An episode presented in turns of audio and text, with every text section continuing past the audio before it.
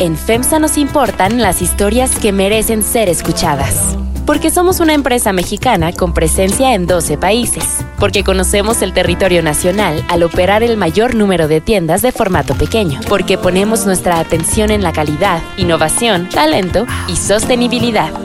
FEMSA y así como suena te presentan Bote Pronto, un debate sobre la marcha.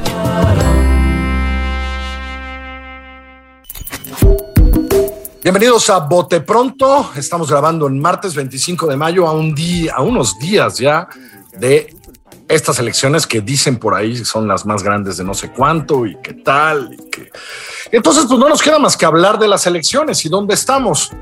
Eh, algunas encuestas parecen moverse, ya uno no sabe en quién confiar. A mí me parece muy interesante que después de lo que las elecciones, perdón, que los encuestadores le han hecho a las elecciones en México desde hace varios años, todavía estemos tan pendientes de ellos, pero en fin, ese soy yo, ¿no? Se ve que trabajé en Milenio algún tiempo y no, que trabajo en Milenio y entonces no tengo buena memoria de ellos, pero eh, sí parece que las cosas van a estar más divertidas de lo que nos esperábamos, ¿no, María Scherer? ¿Cómo las ves?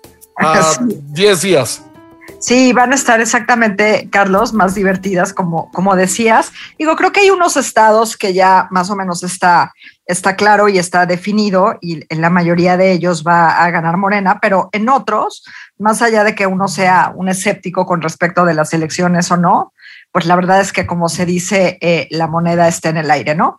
Y creo, Carlos, sobre todo que la batalla que viene, la batalla que viene es a todos, bueno, a, disputándose, más allá de que la elección haya, haya pasado, disputándose quién fue el ganador, el verdadero ganador de la elección o el perdedor de la elección, ¿no? Esa, esa va a ser la próxima.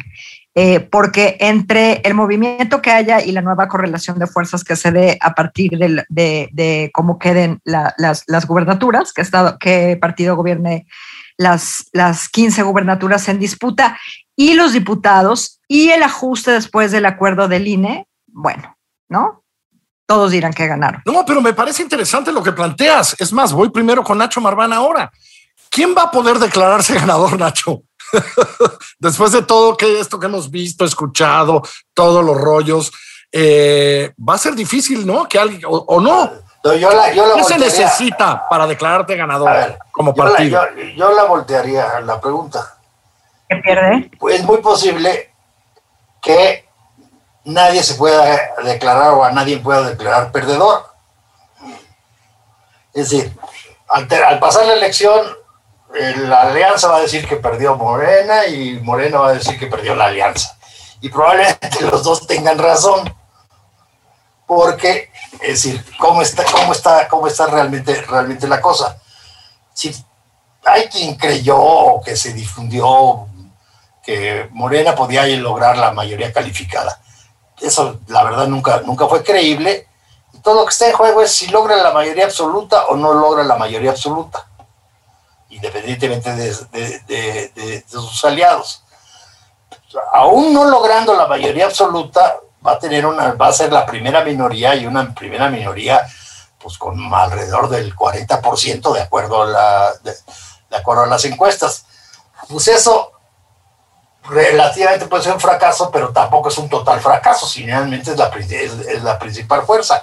Y los otros sí van a querer vender el que no haber logrado la en caso de que se diera, no haber logrado la mayoría absoluta como, como, como, como, un, como, un, como un gran triunfo. Entonces, eh, yo creo que más bien este, lo que vamos a ver después de la elección es la disputa por la narrativa de quién ganó y quién perdió y ahí pues habrá argumentos para unos y habrá argumentos y habrá argumentos para otros.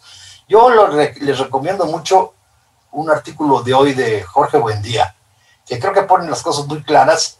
Dice, el gran cambio en México que se ha dado del, desde 2018 en adelante, yo creo que desde antes, pero de 2018 en adelante, es en el sistema de partidos. Y lo ejemplifica de una manera bien importante. Dice, eh, muy clara, perdón, en 2015 PAN, PRI y PRD tenían el 63% del electorado. Hoy, en el mejor de los casos, llegarán al 39% de acuerdo a las encuestas, si, las encuestas se cumplen. Es una caída salvaje que te muestra más allá de la conducta o no de los partidos y los dirigentes, que si son carismáticos o no, en realidad hubo un realineamiento en el, electorado muy, muy profundo este, en, el, en el 2018 y que sigue de alguna manera vigente en la medida en que estos, pues cuántos puntos, digamos, cuánta votación efectiva pueden lograr después de lo que habían logrado en, este, en 2015. Y con respecto a a las encuestas. Espérame, espérame, voy antes con, voy antes con Camarena. Camarena, en ese, en esto que dice Nacho, pues dices hoy en tu columna, AMLO ya ganó, por otras razones, pero no, sí, sí se va a apropiar de esa narrativa el presidente, ¿no? Sí, sí, sí. El, yo creo que la conversación pública, eh, los excesos, los abusos y conductas incluso antidemocráticas de parte del presidente en las mañaneras no deberían a pesar de ser muy graves, impedirnos revisar que algo le está funcionando al presidente en lo que hace, tanto en Palacio Nacional como en sus giras, y creo que tiene, por supuesto, mucha experiencia, pero también mucha capacidad, ¿no? Seamos, eh, no le regatemos su, su talento y su empeño en tener una conversación con amplias capas sociales, mientras los otros partidos, los empresarios, muchas organizaciones de la sociedad civil incluso, y no pocos intelectuales académicos y periodistas, no tenemos eso, punto. Eh, y el ejemplo patético del fin de semana en el periódico Reforma del señor Eduardo Cacha, pues nos dio pie de, para recordar cuán lejos estamos unos de otros. Entonces, esa conversación ya la tiene ahí, Carlos. Pero creo que la buena noticia, como se ha dicho desde el arranque de esta entrega, es que el principio de incertidumbre creció rumbo ya a la etapa final de las campañas y estando muy cerca la fecha de votación.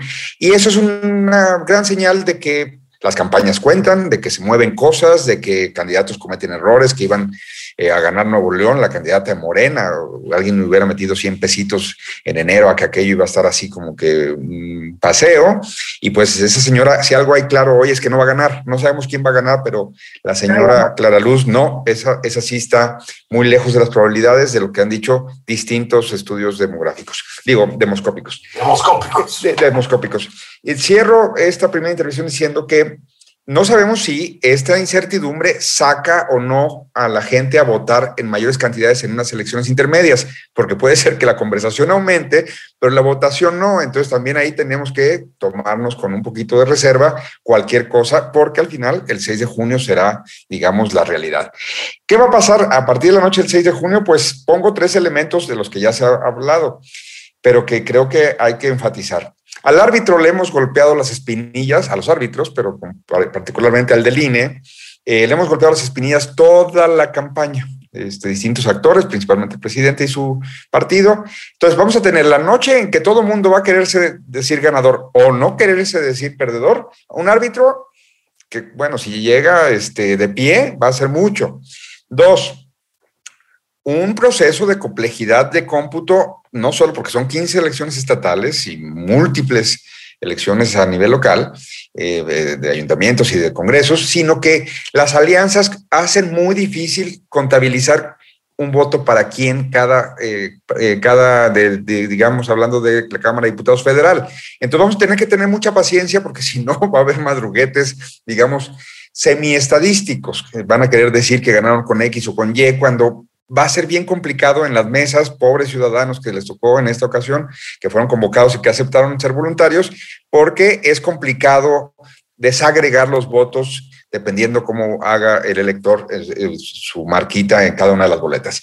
Y finalmente, todo mundo sabe que vamos a ir a procesos judicializables. Muchas elecciones van a terminar en tribunales. Tampoco nos asustemos, pero el día de la elección va a ser muy claro, creo, la afluencia o no del electorado, pero el resultado podría tardar varios días por esto. Y ya que estamos puestos a poner eh, recomendaciones eh, periodísticas, a mí me gustó más el artículo de Luis Rubio del domingo, que creo que es parte de lo que está en juego. Donde hay un polo que quiere volvernos, lo cito de memoria y quizás hasta lo traicione. Eh, hay el gobierno y su partido quieren devolvernos a los años 70, una nostalgia por los 70, pero eh, los otros actores quieren devolvernos al 2018, cuando según ellos todo era fantástico y un gran país. Tampoco eso es cierto o necesariamente conveniente para México. Las fantasías de Luis Rubio. Bueno, no, bueno. lo, de buen, día son números de acuerdo a lo que hoy, ahorita se puede saber cómo está la cosa. Ah, María, eh, leí ayer, ayer la oposición le dijo que va a ser coalición legislativa, leí lo que a lo que se comprometieron, que no es nada más que a cumplir la ley. Eh, todo indica que si no son 251 serán 246, pero es decir, no creo que las encuestadoras se equivoquen tanto. ¿Qué, ¿Qué tendrá que hacer a partir del 7 de junio esta coalición o los partidos solos, los de oposición? Es decir, hablaré, hablaremos de Morena que tendrá sus propias broncas porque cuando estás en el poder y son los últimos tres años de un gobierno, pues empieza siempre algunas rebatingas y disputas. Pero ¿qué tendría que hacer esa oposición que fue junta ahora y que ahora firmó otra cosa, etcétera, a partir del 7 de junio? Pues tendría que ir de veras junta, Carlos. O sea, primero tendría de veras que ir junta y tendría que mantenerse junta y no creo que eso esté fácil. Y sobre todo, o sea, yo, yo creo, yo, yo soy bastante escéptica de esta eh, coalición legislativa. O sea, estoy segura que tarde que temprano va a empezar a haber transfugas por ahí y habrá uno que dirá que votó en conciencia y habrá otro que habrá todo tipo de argumentos, pero yo apuesto que esa, cualquier, cualquiera que sea la cantidad, como dices, ¿no? Eh, habrá, habrá que restar. Del día de la elección, en de que tome, de, que se instale esa cámara en adelante, eh, habrá que restar algunos cuantos. Eh, eso por un lado.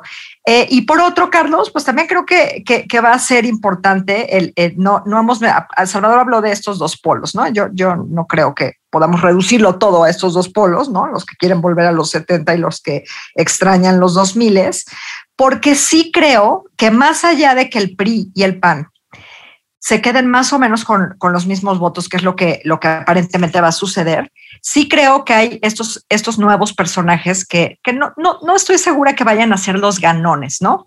Pero Movimiento Ciudadano, nos caiga bien o nos caiga mal, es un actor al que yo creo que hay que ponerle atención, particularmente en lo, en lo legislativo. Y luego uno que siempre yo no sé cómo hacen, pero siempre es ganón, creo que ese no es discutible, es el Partido Verde. El partido, si hay algún partido que, va a crecer y que va a crecer en términos de diputados, por Dios, maldita sea, va a ser el Partido Verde.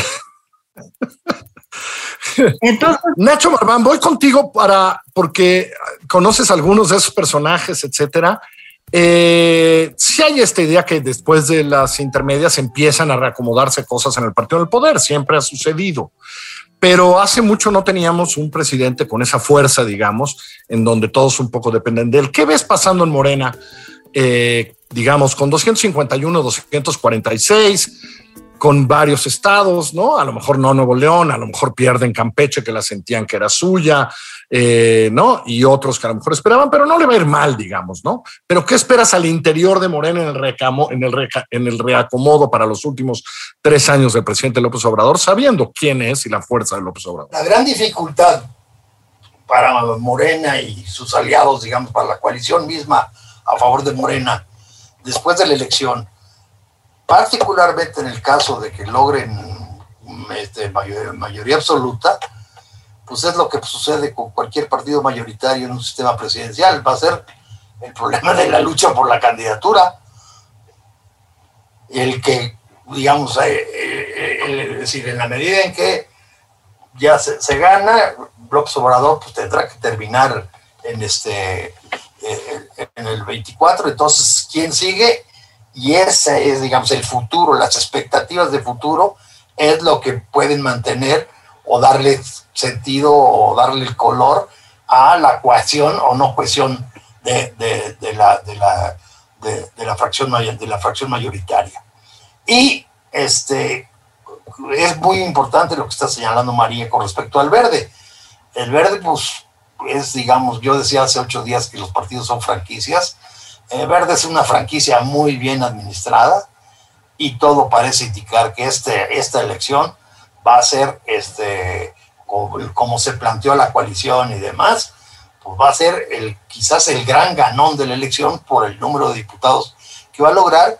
Ocupó, digamos, barrió el lugar del PES en el, 18, entonces se, se, va a llevar lo que él traía más lo que tenía el PES y va a tener un número muy, muy importante de diputados. Salvador Camarena, los partidos después del día 7. El el, partido verde, uno no es verde, no es partido, es una camarilla, son una bola de impresentables, solo para que quede en el récord. Ya sé que ustedes también lo piensan, pero no vaya luego a decirse que nosotros andamos diciendo que es una franquicia exitosa. Eh, tienen la más grande campaña de publicidad engañosa que haya habido en la historia de México, opino yo, y por eso luego tienen rentabilidad en las urnas. Entonces ya veremos qué hacen los electores, pero lo inscribiría un poco sin subestimar, por supuesto, la inteligencia de nadie, me escribiría un poco en la misma lógica de los nostálgicos. No es que haya yo comprado la tesis de Rubio, pero el movimiento ciudadano, ya nos había dicho María aquí algo al respecto, el éxito del movimiento ciudadano en Nuevo León, en Jalisco, estaría hablando de un hartazgo con las viejas marcas y quizá también eh, de renovarle confianza a la marca Morena, a la que comillas le daríamos una chance más, ¿no? Porque pues tres años son pocos, lo que sea.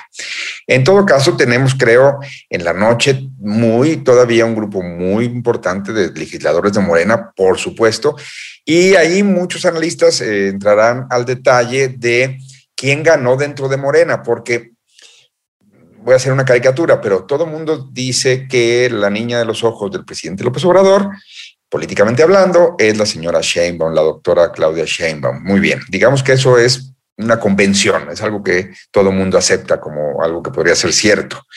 Pero qué tal que Claudia Sheinbaum no tiene grupo político dentro de Morena, no va a tener diputados en cantidad importante en el Congreso, no va a tener operadores. ¿Qué tal que el ganón es René Bejarano, que al que le encargaron el Cuauhtémoc, por supuesto, con su esposa y Tlaxcala, y que está haciendo operación en Chihuahua y que está haciendo operación en Oaxaca? ¿Qué tal que ganan Oaxaca, eh, Chihuahua? Entonces, o Ricardo Monreal, ¿qué cuentas va a hacer al día siguiente diciendo dentro de Morena todos estos son míos?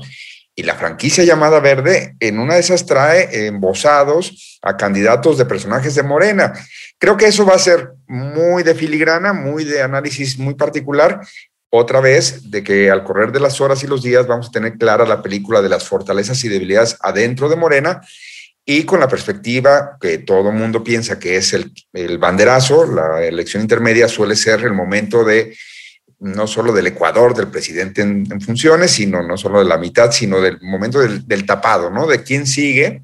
Y pues se supone que ahí comenzaría cierta debilidad de Andrés Manuel López Obrador, pero como todo el mundo sabemos, Andrés Manuel López Obrador será todo, más nunca débil. A ver, uh, voy, a ciudadano, voy ciudadano hasta donde, coincidiendo con Carlos, lo relativo que pueden ser las encuestas, porque están muy compleja la elección además, todo parece indicar que podrá tener ciertos éxitos este, eh, territoriales o estatales, pero no necesariamente en la Cámara, donde parece ser que no le, no, no, no le, va a ir tan bien. Y yo quisiera decir también un poco, porque la, pregunta que primero le hicieron a María y luego a mí ya me preguntaron sobre la mayoría, ¿Qué esta coalición, digamos, este, opositora, qué futuro tiene este, después, de, después, del, después de la elección? Bueno, este, eh, aquí hay una cosa paradójica. Si llegara a tener mayoría absoluta, llegar a los 251, sería la mejor manera, digamos, para mantenerse unida, pero muy limitadamente, porque finalmente para la prima, mayoría mayor, para la primera minoría, digamos que sería Morena y su, coalición, pues simple y sencillamente para negociar presupuesto va a tener que negociar con alguien para hacer la mayoría dentro de la Cámara en la dinámica lógica de la, de la Cámara y ahí pues empezará por fragmentarse.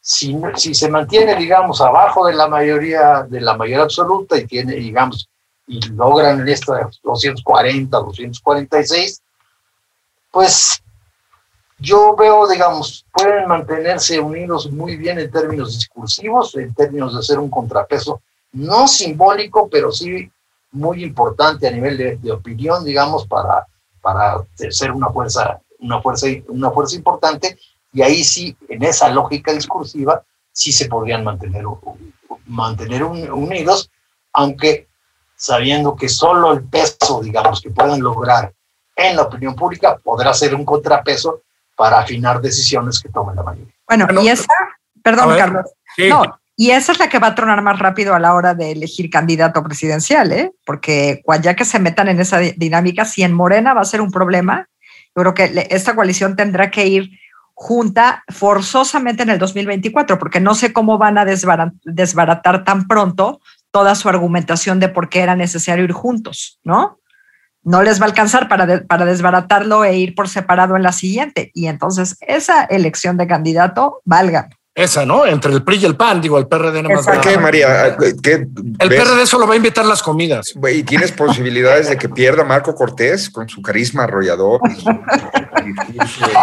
no, María, multitudes. O, sea, o Alito, Moreno. O Moreno. O sea, tienen dos super gallos. Yo creo que hasta dan para dos grandes candidatos e irnos a tercios en esta elección del 2024. No, tienes razón, María. Creo que esa, esa va a estar también buenísima. Eso nos espera pronto. La próxima semana más vale que vengan preparados para hacer pronósticos reales, ¿eh? porque va a haber dinero y comidas este, involucradas para el próximo martes, ¿vale? Así con, la, con la misma información, pero con mayor. Este, sí, nada más analiza bien cuánto estás dispuesto a ponerle. Exactamente. Ya nunca supe si, si yo gané la encuesta o no de Salgado, porque él es candidato, está en todos los mítines, habla en los mítines, este, la, mujer, la, hija canta, los pero. Los mítines son karaoke, se acabó. María, te mando un abrazo, gracias. Para ustedes. Nacho, que te vaya muy bien. Salvador Camarena, suerte. Hasta luego, que pasen bien. Esto es Bote Pronto. Nos esperamos en así como suena.mx, en Spotify, en iTunes Podcast, en Himalaya o ahí donde a usted le gusta escuchar sus podcasts. Nos escuchamos el próximo martes. Que le vaya muy bien.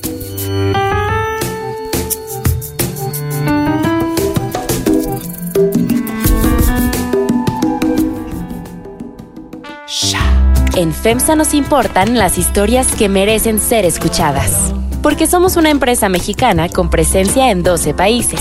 Porque conocemos el territorio nacional al operar el mayor número de tiendas de formato pequeño. Porque ponemos nuestra atención en la calidad, innovación, talento y sostenibilidad. Así como suena y FEMSA presentaron Vote Pronto, un debate sobre la marcha. Así como suena y FEMSA presentaron Vote Pronto un debate sobre la marcha. La dirección editorial es de María Scherer, la producción ejecutiva de Giselle Ibarra. Yo soy Carlos Puch y presento cada semana nuestros podcasts. Escucha nuestro trabajo en así como o allá, donde tú escuchas tus podcasts.